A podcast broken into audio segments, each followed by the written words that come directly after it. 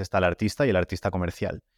Y el artista va a su bola, hace lo que le nace, lo que quiere y lo puede petar o no. El artista comercial casi siempre, casi siempre le va bien. Es a lo mejor demasiado optimista, pero es más fácil que le vaya bien porque hace las cosas que tiene que hacer para que le funcionen. Bienvenido a Métricas al Desnudo, un podcast creado por y para emprendedores donde nuestros invitados compartirán sus historias personales, aprendizajes, estrategias y sobre todo las métricas y números de sus negocios.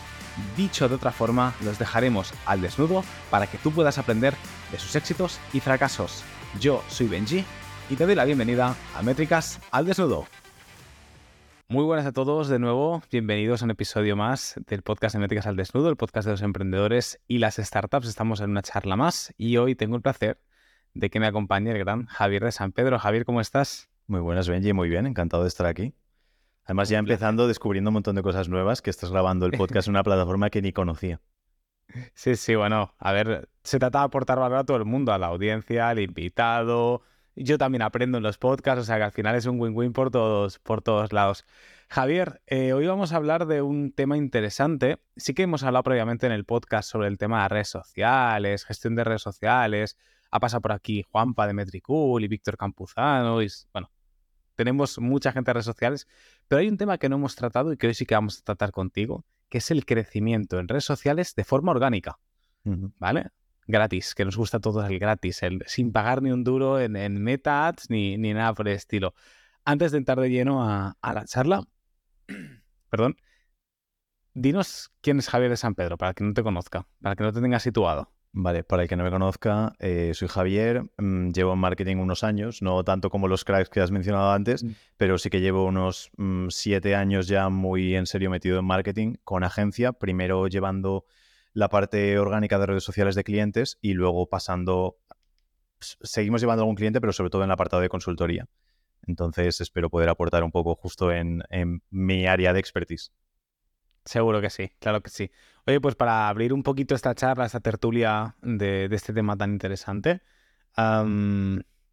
quiero preguntarte algo. ¿Es realmente, cómo decirlo, sostenible a día de hoy crecer de forma orgánica en redes sociales con todo lo que escuchamos de que los algoritmos, de que limitan el alcance, porque obviamente pues, Instagram, TikTok, eh, Facebook y demás, el interés es el negocio, ¿no? El business model es que pagues por, por los anuncios. ¿Aún se puede crecer de forma así como exponencial y grande? Si se hace estratégicamente, sí. El problema es que antes se crecía de cualquier manera y ahora para crecer mm, tienes como que venderte un poco, ¿sabes? No conozco la tele cuando empezó, pero imagino que la tele antes, eh, siempre cuentan mis padres lo típico, solo había un canal de la tele, entonces da igual lo que pusieses que veías ese. Pues después en redes sociales era un poco así de decir, mm, bueno, hay cuatro youtubers, voy a ver esos cuatro, me da un poco igual lo que hagan, pero ahora hay tanto de tanta gente y tanta gente haciéndolo bien que la metáfora con la televisión sería o haces telebasura típica que es la que va a ver todo el mundo o estás jodido porque va a ser muy difícil que alguien te quiera ver en una plataforma donde hay tanto para elegir.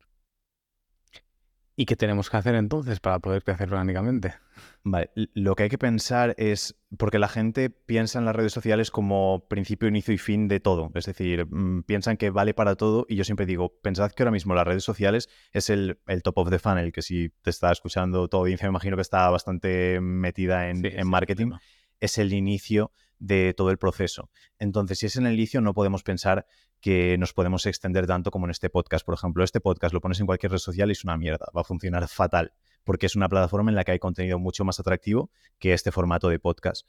En YouTube, mm, probablemente tampoco, porque no es el formato adecuado para, para un podcast y ya habría que a lo mejor esos clips que se hacen luego para YouTube funcionan mejor. Entonces hay que entender mucho la plataforma que estamos usando para utilizarlo. Entonces las redes sociales que la gente siempre considera que es Facebook, TikTok, eh, Instagram y en tu caso a lo mejor también para vuestro nicho más Twitter y cosas así, tenemos que entender el fin de cada una de las plataformas y que el contenido tiene que ser para niños de 5 años, igual me estoy flipando. Pero la gente entra en redes sociales para entretenerse, para pasar el tiempo y lo que no van a ver es eso, nada súper denso ni profundo y lo que quieren es algo que llame la atención, que sea rápido.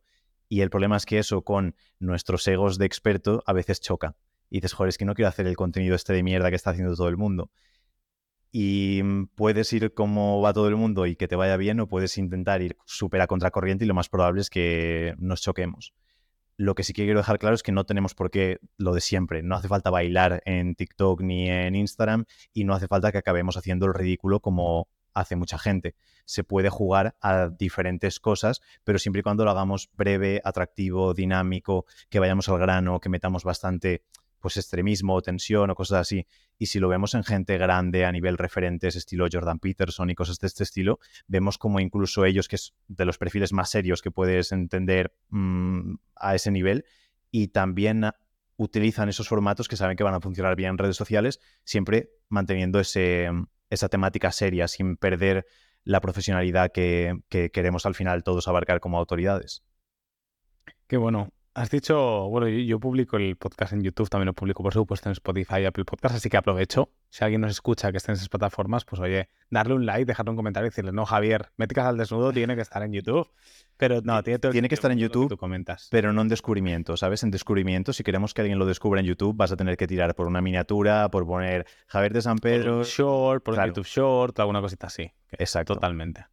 Que al final también es lo que las propias plataformas están fomentando, ¿no? Porque es mm. como no vas a hacer solo, bueno, en TikTok porque TikTok tiene ese formato, pero no vas a hacer como solo Reels, no en Instagram, también vas a tener que tener publicaciones porque si yo veo un par de Reels que me llaman mucha atención, muy buenos, pero luego tu perfil no va acompañado, ¿no? No tiene como esa autoridad, ¿no?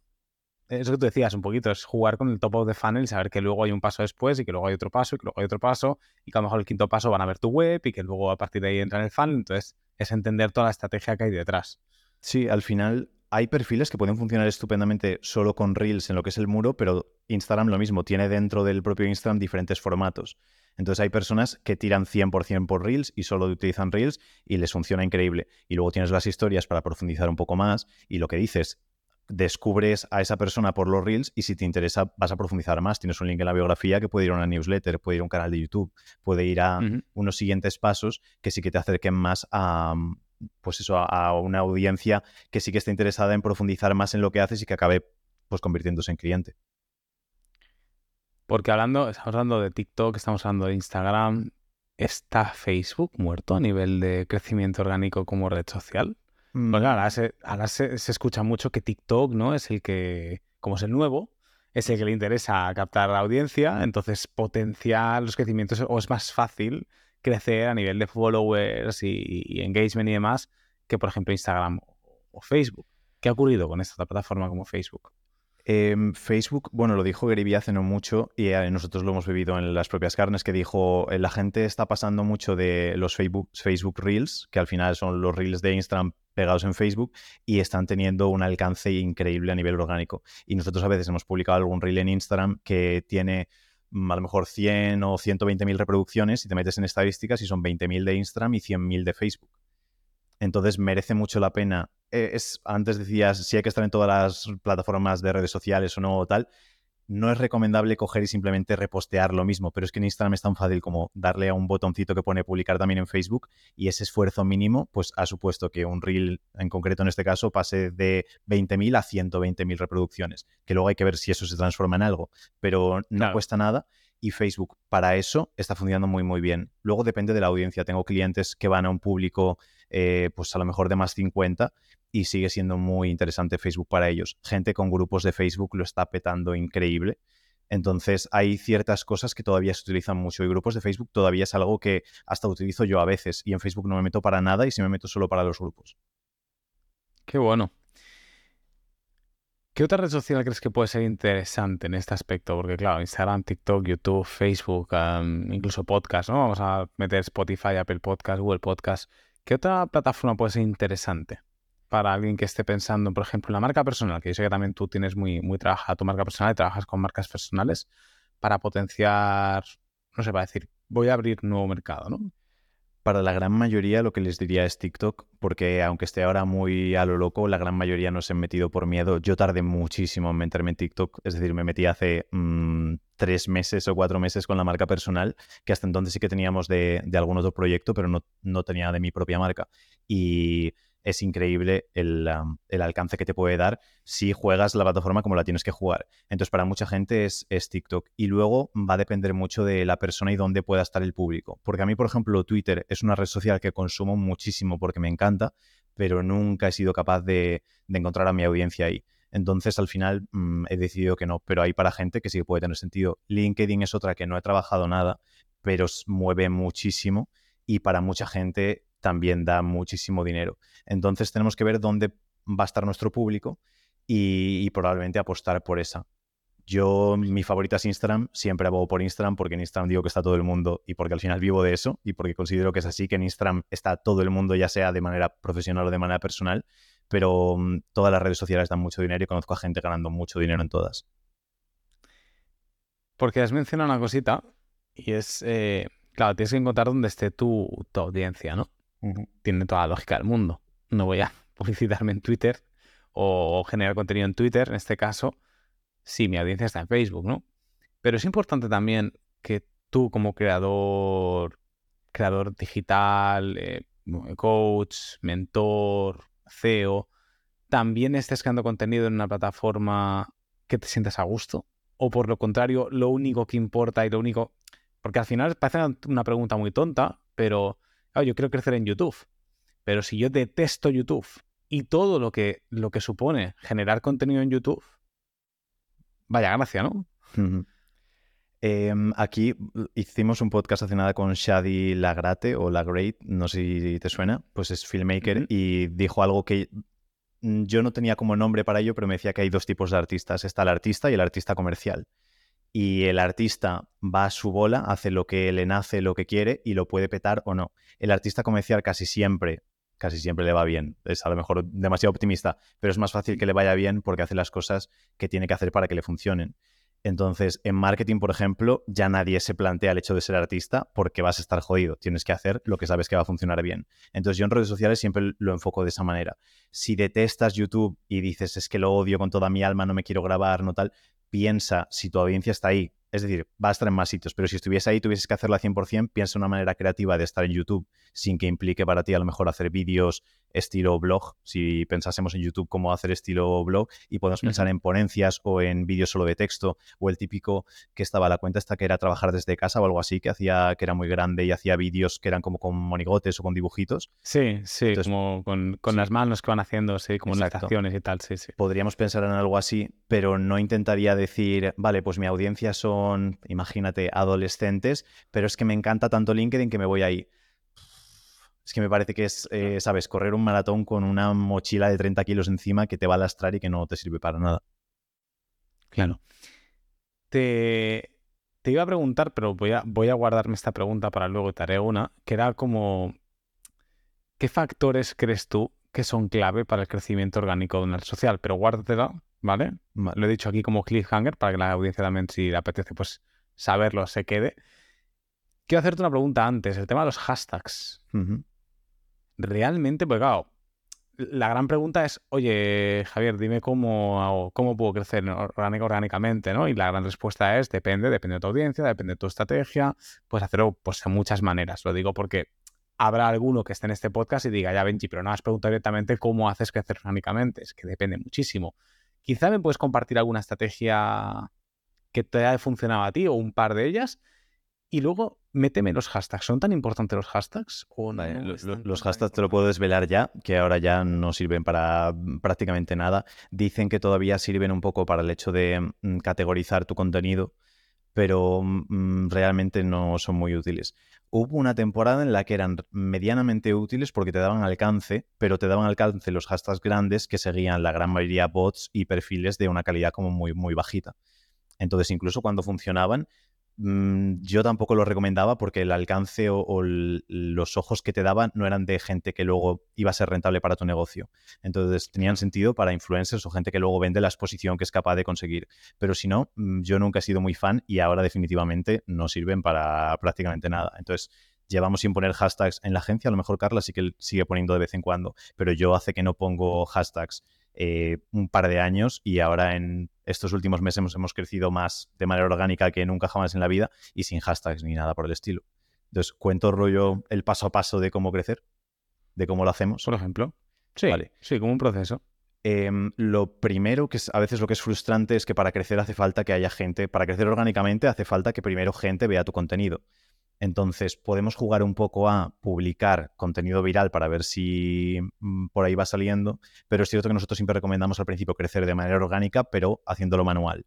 Entonces, el servicio que tenemos más básico en la agencia es interacción manual que le llamamos y lo que haces es directamente interactuar con las cuentas que quieres que lleguen a, tu perfil. Entonces, imagínate que yo quiero eh, gente que se dedique a mm, pues a tu, audiencia, básicamente. Gente que tenga un negocio y que le interese todo lo que tiene que ver con marketing. Pues cojo, me voy a tu perfil y probablemente empiezo a conectar con la gente. Lo sigo, le doy like a lo que hacen, pongo comentarios. Entonces interactúo manualmente con ellos y lo que pasa es que es mucho trabajo de pico y pala.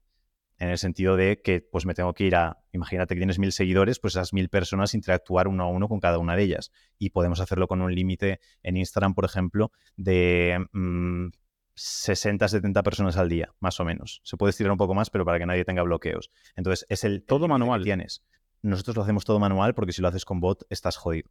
Es que cuando empecé, yo cuando empecé en Instagram en los inicios, todos los servicios que hacía eran de automatizaciones y demás. Y era una locura. Es decir, podías coger una cuenta y hacer mil acciones al día con esa cuenta. Entonces podías seguir a mil cuentas todos los días y podías hasta estirarlo un poco más. Entonces llegó un momento en el que teníamos el máximo de cuentas que gestioné fueron 700 y em, eran, imagínate, 700 cuentas haciendo mil acciones todos los días. Entonces, puedes crear incluso una cuenta, imagínate la mía, de Javier de San Pedro, y luego un montón de cuentas alrededor que dirijan tráfico, dirijan exposición a esa. Entonces conseguías un crecimiento orgánico falso muy potente y era mm, relativamente económico. Ahora eso ha disminuido muchísimo, pero sí que se puede iniciar. Y nosotros todas, todas las cuentas que empezamos de cero, para clientes o para nosotros, todas empezamos con, ese servicio. Porque te da esos primeros 300, 400, 500, 600 seguidores en cosa de uno o dos meses.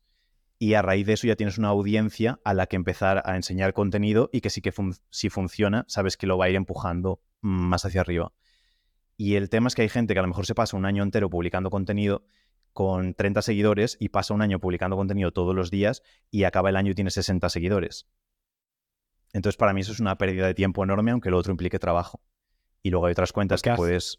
Dime. Has mencionado una cosa, perdona que te interrumpa, o sea, la estrategia pasa por crearte un primer círculo de contactos muy comprometidos con tu, con tu Mm. contenido y muy alineados con lo que tú quieres crear y con tu audiencia, tus posibles clientes, lo que sea. Y luego la estrategia es crear, seguir creando contenido magnífico para ellos, para que ellos se empujen, compartan y crezcan de forma natural, ¿no? En ese aspecto. Exacto. ¿Cuál es el mínimo de esa, eh, esa pequeña audiencia? Porque has dicho 30 seguidores, es absurdo. ¿Mil? ¿Un millón? No, hay un mínimo. Nosotros, por ejemplo, eh, solemos empujar las cuentas con, de esa manera eh, hasta los 10.000 sin problema, hasta los 10.000 seguidores. Pero cuando se llega a esos 1.000, 1.000 y algo, si hacemos buen contenido de audiencias de calidad, ya mm, tendemos a crecer más de manera orgánica que de manera orgánica forzada.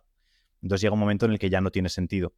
Si yo ahora de manera orgánica forzada puedo crecer, imagínate, 10 seguidores al día, pero de manera orgánica natural crezco 100, pues el esfuerzo para mí no merece la pena ya me centro en, esa parte.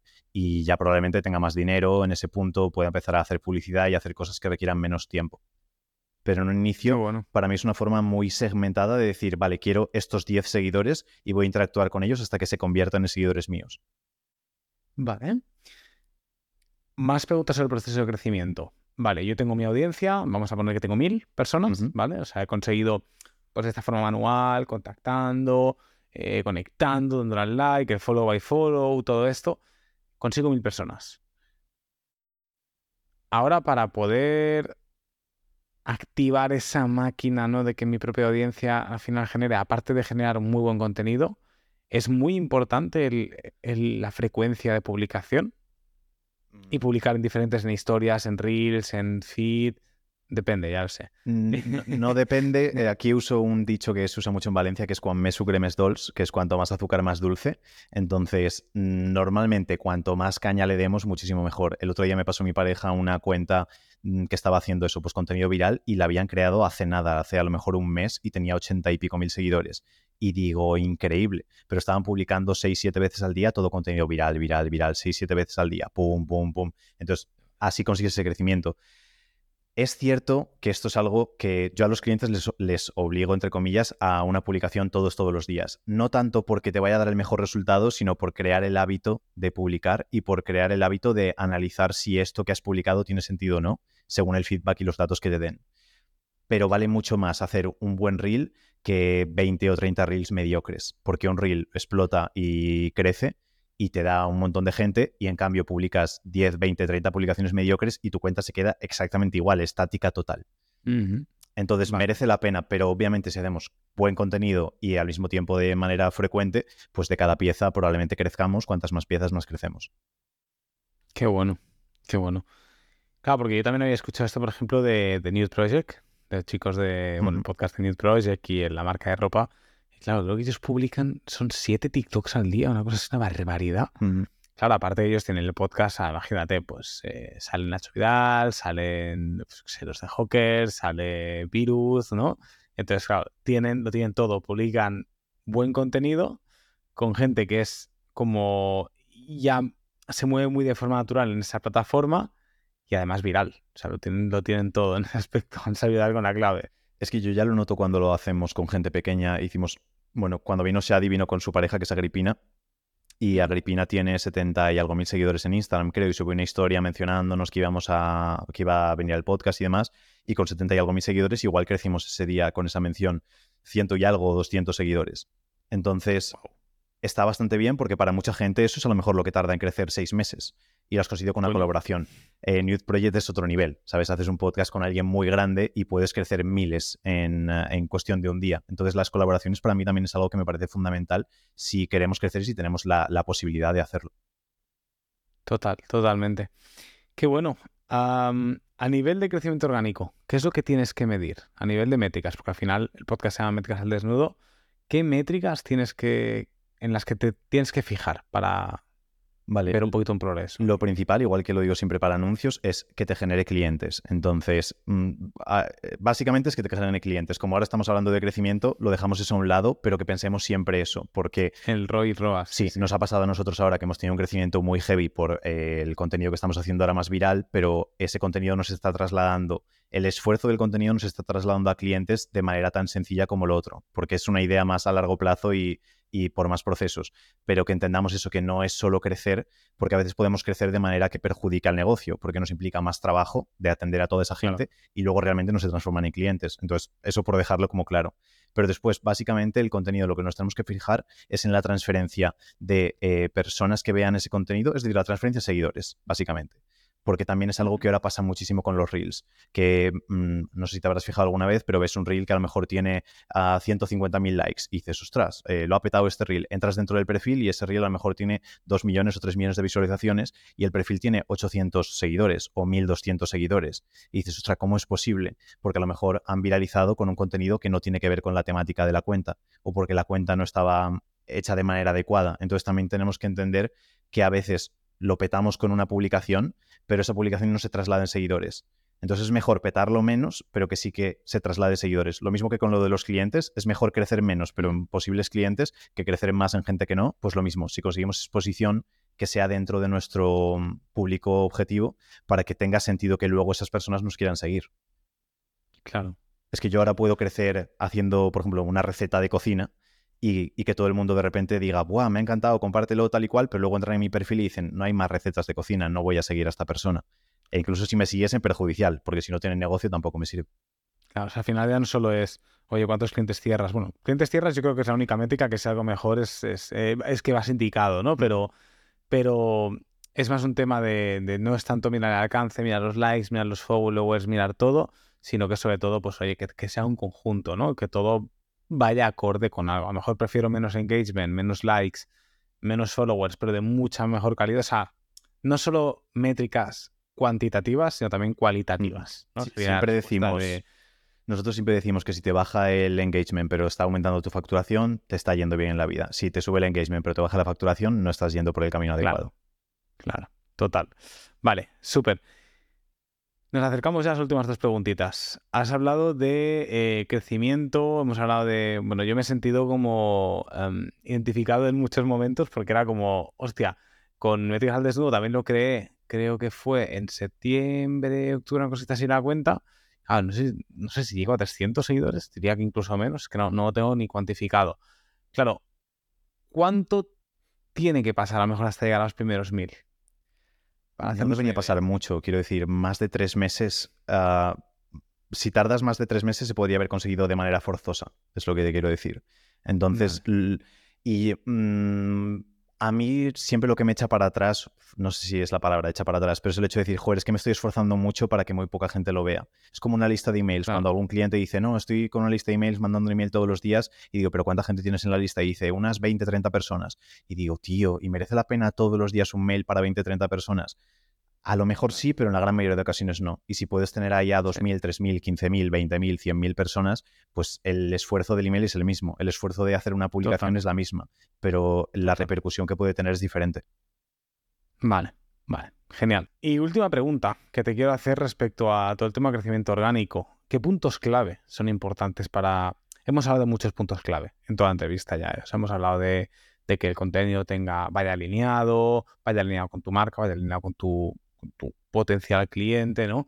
Pero cuando te pregunto más sobre puntos claves para crecer orgánicamente en redes sociales, vamos un poquito para, tumbar algunos mitos, como por ejemplo, es súper importante tener una bio impecable, es súper importante tener descripción en YouTube, es súper importante tener una buena imagen. Esto que muchas veces he visto yo, que en, en el propio Instagram, ¿no? que sé que es tu preferida, ponen como el circulito en verde fijo para que te creas que tienen como, o el rojo, ¿no? Para que te creas que tienen como la, las historias constantemente.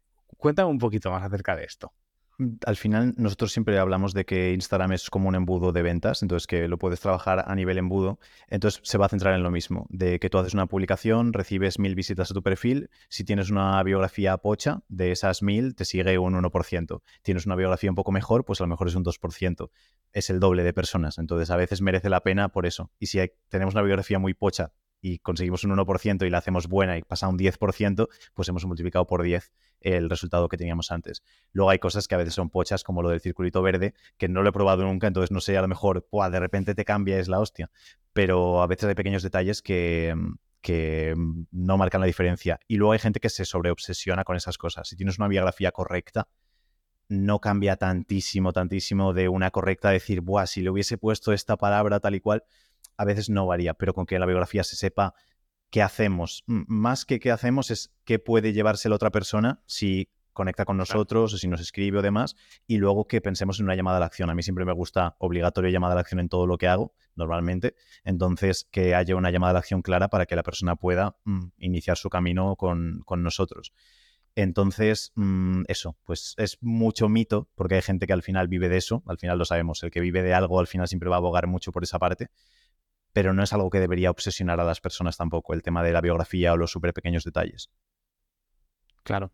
Cuando, porque cuando hablas de, de llamada a la acción, ¿es poner directamente un enlace solo en la bio? ¿O es también, como he visto a veces, iconos de la mano de y bájate esa guía gratuita, entonces pone el icono de la mano hacia abajo indicando hacia el link? Eh, yo pondría solo una llamada a la acción, no pondría los link trees o cosas así que hace la gente, porque siempre pienso que dispersa mucho a las personas. Yo he usado, aprendí el concepto de embudo de venta y lo uso para todo, todo, todo. Entonces siempre quiero que la persona entre a un sitio y o que se vaya o que haga la única acción que le dejo hacer y que sea así todo el tiempo. Porque si le das a elegir a una persona o no elige, o a lo mejor elige lo que no quieres que tenga. Entonces, si tengo un tree a mi YouTube, a mi no sé qué, a mi no sé cuántos, no quiero. Yo quiero que se descargue un lead magnet y que de ese lead magnet eh, pase una secuencia y yo ya lo vaya repartiendo un poco donde me interesa, según el caso. Entonces, lo que quiero es algo como más claro. No quiero que tenga 15.000 cosas a poder hacer porque se pierde. Entonces, para mí sí que tiene sentido que vaya ordenado. Qué bueno. Pues eh, no sé si hay algo más que quieras añadir. Yo ya preguntas ahí. Te he aprovechado para hacerte muchas preguntas de dudas que tengo yo, porque al final yo me las veo y deseo muchas veces con redes sociales para gestionarlo, porque al final entre Wildmetics, el podcast, eh, ya lo único que, me falta es encima ponerme mucho rato en redes sociales y tampoco muchas veces tengo, aparte que yo personalmente tampoco soy, me cuesta un montón. Eh, pero bueno, aprovechando que te tenía aquí, que creo que son preguntas que mucha audiencia tendrá, ¿no? De, hostia, tengo 300 seguidores, hace que no me llego a mil, ¿no? Te aprovechan ese aspecto. ¿Hay algo que a lo mejor tú digas, pues Benji, te has dejado en el tintero podría estar guay también compartirlo, es importante, es relevante. Eh, sí, dos cosas marcaría. La primera es que si la persona tiene pasta, que use la pasta para crecer, porque con dinero se crece mucho mejor de lo que se crece orgánicamente en la gran mayoría de ocasiones. Entonces, si pueden colaborar con alguien o pagarle por colaborar a alguien, suele ser de las formas más rentables de crecer, es decir, es, es increíble. Más que ads. Eh, más que ads en la gran mayoría de ocasiones si cogemos a un perfil adecuado. Eh, es decir, hay es que te puedo contar 15.000 historias de esto, pero a veces eh, hace no mucho le pedimos una promoción a una cuenta que tenía nuestro público ideal y le dije tal por, por mencionarnos y, darles un lead magnet a tu audiencia, ¿qué me cobrarías? Y dice, nada, te doy mi número, hazme un bizum de lo que veas y ya está. Y esto hablo de una cuenta de 80.000 seguidores. 80.000 en la época, no sé si ha crecido. Y digo, pues no sé, le mando 50 pavos por mandarle algo. Y le mandé 50. Tío, me has dado 50, no sé qué, qué locura, no sé cuánto, tal. No te voy a hacer una, te voy a hacer tres a lo largo de dos semanas, no sé qué. Muchísimas gracias de esto. Pues conseguimos una transferencia a lo mejor de 500 eh, o 600 personas que era de nuestro público ideal. Entonces, por 50 pavos conseguir a 500, 600 leads, mm, para mí fantástico. Encima referenciados por una cuenta que siguen, entonces muy bien. Y a veces hemos hecho promos de 5 y 10 euros en muchas cuentas, no de tanta calidad, pero que a veces se puede conseguir súper barato. Y luego eso, podcast o cosas que incluso puedes hacer gratis o por intercambio de favores o lo que sea, súper interesante el hecho de poder pagar por ese crecimiento, porque suele ser más rápido eh, a veces de mejor calidad y lo controlas mucho más, porque el crecimiento orgánico no lo controlas tanto que hay formas de hacerlo, pero bueno, nos tiraríamos todo el día hablando. Y la segunda cosa que quiero que la gente también tenga en cuenta es que el tema del contenido parece que rompe todo el patrón, pero hay que diseñarlo muy bien para que ocurra. Pero el tema del contenido es que la primera parte del contenido, si hacemos un reel el primer segundo, te tiene que hacer que quieres ver el, el, segundo dos y luego el segundo tres. Entonces, igual que un podcast, la primera pregunta te tiene que dejar con ganas de la siguiente. Esto es algo que Netflix y todo lo han hecho muy bien y ahora la gente necesita eso. Es decir, que si haces un carrusel de nueve slides, que la primera te haga leer la segunda y así hasta el final. Porque lo que queremos es que la persona se retenga muchísimo. Es al final lo que beneficia más el algoritmo. No engañando en ningún momento, sino porque si la persona realmente se quiere quedar escuchando este podcast hasta el final, quiere decir que le ha gustado. Entonces, si conseguimos que se quede hasta el final, pues Spotify o lo que sea va a decir, ostra, tenemos que mover este podcast para adelante porque la gente lo ha escuchado. Y, y esos son dos claves que si las cumple la gente le irá bastante bien. Esto último que has dicho tiene todo el sentido del mundo. Estamos en la era de la inmediatez y de que no sabemos aburrirnos y tenemos que estar consumiendo constantemente. Cuando digo constantemente es a cada segundo contenido nuevo. Por eso funciona también TikTok y Reels y demás, ¿no? Entonces, por una parte, a mí me preocupa mucho como ser humano hacia dónde vamos, pero a nivel de estrategia de crecimiento orgánico hay que tenerlo en cuenta, que al final el contenido cada vez es más efímero y es una no es una putada, pero, hostia, te tienes que romper más la cabeza. se, ha profesionalizado más ¿eh? creativo. Wow, porque compites con todo. Yo cuando a veces, eh, claro, yo qué sé, con el podcast, ¿no? Me planteaba, yo el podcast porque ya te digo, lo me sale muy natural, lo hago y al final, pues, obviamente que me interesa que la gente pues, le dé like, me comente, se suscriba, haya una audiencia porque al final justifica el gasto eh, económico por parte de la empresa y también, pues oye, te, siente, te hace sentir bien, ¿no? Pero lo hago porque me gusta mucho, es el objetivo principal. Pero claro, decía, hostia, ¿con quién compito, no? Compito contra otros podcasts, compito contra, yo que sé, Corti y Growth Hackers. Una mierda. No compito con ellos. Compito con el que baila en TikTok compito con el que, yo qué sé, me está haciendo resúmenes de Marvel en Instagram. Y es que compito con todo. Y con Netflix, y con los videojuegos, y con. Y con HBO, y con Sálvame, y con las Tentaciones, y con todo. Es, literal. Entonces, claro, hasta te paras a pensar y dices, Dios, ya no solo compito con mi nicho, es que competimos por la atención de la gente. Y eso es, eso es, es heavy, tío. Que tenerlo en cuenta. Mucho. Y eh, los de marketing que nos centramos mucho en pulir el embudo, en pulir las secuencias de emails y todo eso, y al final hay gente que se dedica al contenido y que el mismo esfuerzo que le ponemos nosotros en un embudo se lo ponen ellos a un reel. Entonces, por eso también nos destrozan. Total. Tiene todo el sentido del mundo. Tiene todo el sentido del mundo. Pues nada, toca unir fuerzas y ya está. Y sin más. Oye, Javier, un placer tenerte por aquí. Lo he repetido antes de la entrevista, pero bueno, si os ha gustado la entrevista, pues eh, podéis dar un like, suscribiros, una buena review en función de la plataforma donde nos escuchéis. Si no teníais fichado a Javier o queréis conocerlo mucho mejor lo que sea, vais a tener toda la información en la descripción también para poder chequear pues, sus redes sociales, su página web, su podcast, tiene un podcast increíble también. Y nada, te agradecerte que, hayas estado aquí, te has pasado por Metidas al Desnudo, ha sido un placer enorme y, nada, creo que has soltado tips muy buenos, así que espero que la audiencia pues pueda cazar esas pepitas de oro que hay, que hay en, esta, en este fragmento, en esta charla. Muchas gracias a ti, Benji. Un fuerte abrazo y gracias. Y así llegamos al final del episodio, pero espera, no te vayas todavía. Si quieres seguir aprendiendo con más emprendedores, conocer más métricas, aprender de otros negocios o simplemente inspirarte con nuevas historias, hay muchos más episodios esperándote en nuestro perfil. Además, puedes seguirnos en YouTube, Spotify y el resto de plataformas. Ahora sí, muchísimas gracias por acompañarme una semana más y nos vemos a que viene con más.